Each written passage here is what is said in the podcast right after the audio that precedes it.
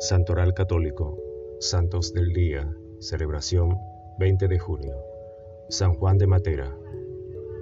El fundador de la congregación benedictina en Pulsano nació en Matera, una ciudad de la región Basilicata, que formaba parte del reino de Nápoles.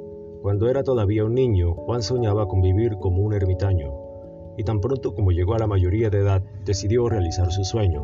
Abandonó la casa paterna y viajó hasta una isla frente a Taranto, donde había un monasterio al que ingresó en calidad de pastor de los rebaños de los monjes. Su carácter adusto, su retraimiento que le impedía unirse a los hermanos en cualquiera de sus diversiones o paseos, le valieron la antipatía y aún la hostilidad de los demás, hasta el grado de verse obligado a abandonar el monasterio y la isla para refugiarse en Calabria y luego en Sicilia. Poco tiempo después, en procura de realizar lo que él consideraba como un llamado divino, regresó a Italia y quedó en Ginosa.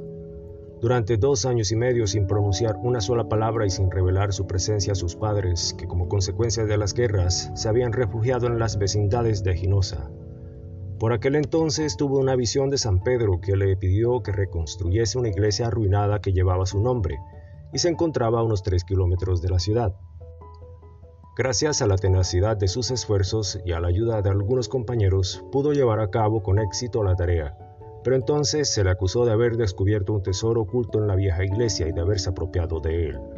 Los acusadores lo llevaron ante el gobernador de la provincia, quien no quiso creer en su inocencia y le mandó a la cárcel. A poco de estar en la prisión, escapó en una forma que nadie podría explicarse, por lo que se dijo que había sido liberado por un ángel. Llegó hasta Capua y tuvo que seguir su camino porque los pobladores no se lo permitieron. En la soledad de la noche oyó de nuevo la voz interior que le instaba a regresar a su comarca natal y así lo hizo.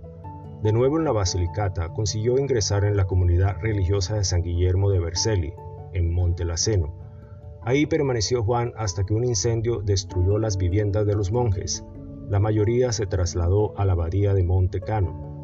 Pero Juan se fue a Bari, donde comenzó a predicar con maravillosos resultados. Su éxito fue tan grande que suscitó la envidia y de nuevo sus enemigos trataron de combatirlo con acusaciones falsas. Aquella vez se le acusó de hereje, sin embargo, se defendió brillantemente en los tribunales y a fin de cuentas salió libre de culpa y cargo entre las aclamaciones triunfales del pueblo. Después regresó a Ginosa, donde sus antiguos discípulos le dispensaron una calurosa bienvenida, y en la iglesia reconstruida de San Pedro predicó una misión que rindió abundantes frutos.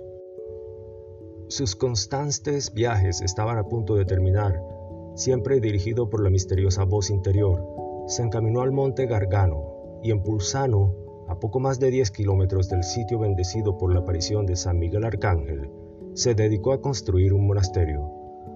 Desde todas partes acudieron los discípulos a ayudarle, y una vez terminado el edificio, albergó a 70 monjes que tuvieron por superior a Juan hasta su muerte. Venerado por todos en razón de su ciencia, sus milagros, sus profecías y sus virtudes, pasó a mejor vida el 20 de junio de 1139. Posteriormente otras casas de religión se afiliaron a la suya, en una época la congregación de Montepulsano formó parte de la gran familia benedictina, pero desde hace mucho tiempo desapareció. San Silverio, Papa y Mártir. Silverio, nacido en Frosinone y elegido en 536, duró solo año y medio como papa se involucró en la guerra entre bizantinos y godos por el dominio de la península itálica y luchó duramente contra la herejía monofisita. Por orden de la emperatriz Teodora fue exiliado a la isla de Ponza, donde murió. Gracias, gloria a Dios.